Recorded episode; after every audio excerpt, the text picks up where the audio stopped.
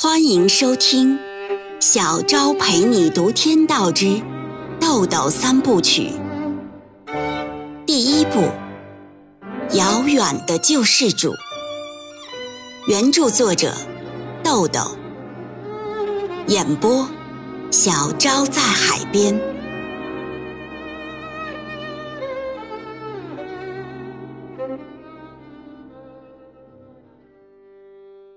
第三十一章，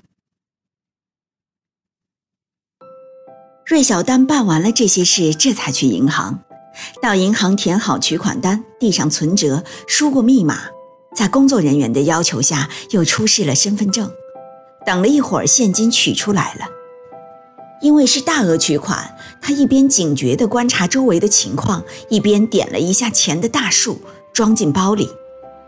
他这次取了二十二万元。比丁元英实际需要的担保金多出了两万元。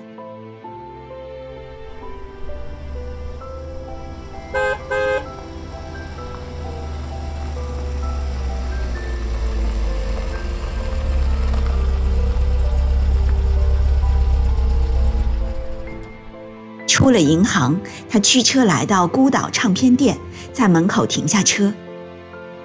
或许是因为下雨。店里没有顾客，店主刘斌正倚在门框上看雨景，见芮小丹走过来，忙回到店里取出三张唱片，显然他对这位顾客还有印象。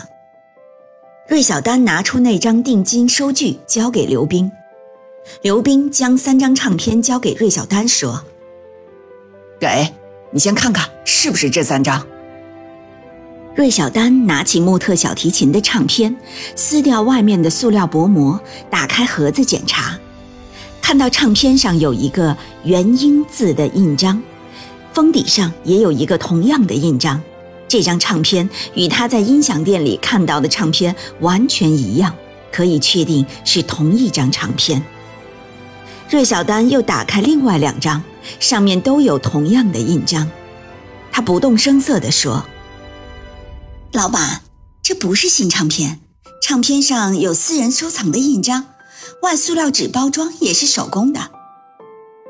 新唱片能是这个价钱吗？刘冰反问了一句，解释道：“这呀是别人收藏的唱片，保存的很好。新唱片一百五十元，我这儿呢才卖一百元。”芮小丹说。那你把有原音印章的唱片都拿出来，我看看。刘冰搬出一个纸箱子，从里面挑出十几张唱片，又从墙上取下二十多张唱片，然后都放进一个鞋盒子里，让芮小丹挑选。芮小丹一一检查了一遍，问：“还有吗？”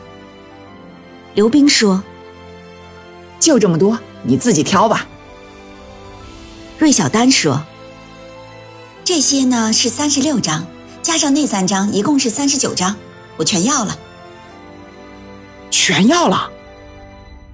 刘冰一愣，但很快恢复常态，心里暗自惊喜，这可是一笔不小的生意。他赶快找了一个合适的箱子往里装，生怕这位买主又改了主意。刘冰将唱片装好后，用胶带封上，又装到黑色塑料袋里，说：“呃，你一次要的多，我给你个优惠价，你拿三千八百元吧。”芮小丹说：“发烧友买的都是八十元一张，我一次给你收底儿了，你开个能成交的价吧。”刘冰又是一愣，问：“呵，我怎么不认识你？”见芮小丹没有回答，就拿过计算器计算，想了想说：“呃，要不你拿三千元吧，降到七十七元一张，不能再少了。”芮小丹点头同意，从包里拿钱数出两千九百五十元，连同定金收据一起递给刘冰。刘冰接过钱说：“那个过两天你再来看看，还有很多呢。”芮小丹客气的笑笑，提着装唱片的袋子上车了。芮小丹离开孤岛唱片时已经快一点了，他在路边买了一个面包，边开车边吃。喝了几口矿泉水，这就算一顿午饭了。来到南村小区丁元英的楼下，他先给丁元英打了个电话，然后挎上包，提着唱片上楼了。丁元英仍然是那套不变的礼节，请客人进屋入座。芮小丹把装唱片的袋子放在沙发旁边，从提包里拿出二十万元现金放到茶几上，说：“丁先生，这是刚从银行取出来的，你数一下吧。”丁元英说：“你觉得这是一个成年人的成熟之举吗？”芮小丹说：“呵呵，是你的承诺不成熟，还是我履行承诺不成熟？”丁元英无言以对，停了一会儿，把烟递过去。芮小丹说：“谢谢，我戒了。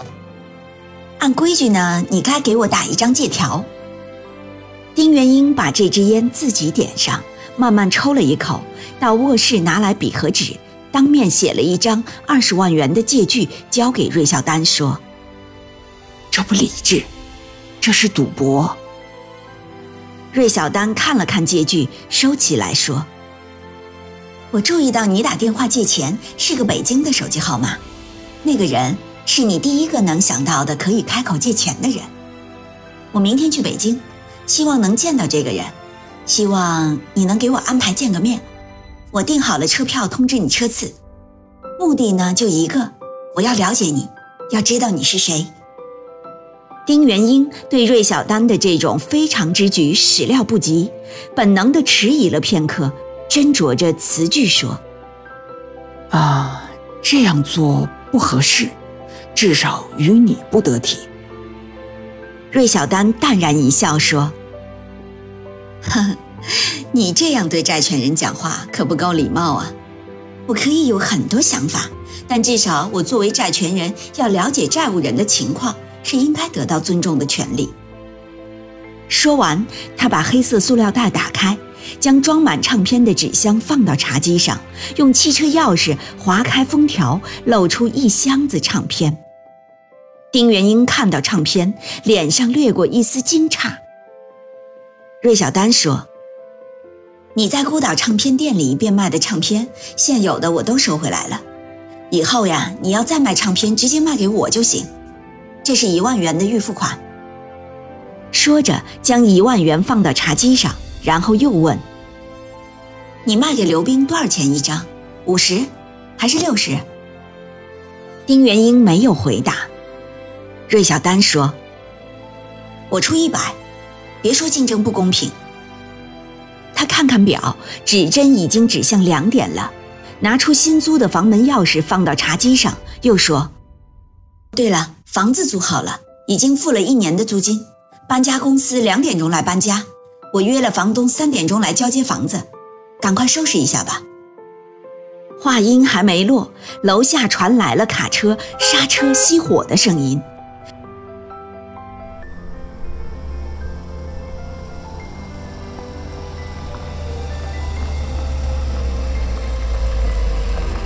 丁元英走到窗户前，往楼下一看。果然是搬家公司的车来了，从车上下来了几个人，打开车厢。他知道，此刻再谈一万元现金和一箱唱片的去留问题，显然不合时宜。当下不是解决问题的时候。丁元英思考了一下，说：“芮小姐，我还没有装腔作势到可以无视可能发生的事情，但是你看到的东西。”不一定是个东西，天知地知，不会有结果。芮小丹问：“嗯，什么不会有结果？”丁元英哑口无言了。芮小丹一笑说：“ 即便是呼之欲出，你也讲不出，因为一说就错。这就像法律不能单纯以推理定罪，得允许在可能与事实之间。”存续一个演化的过程。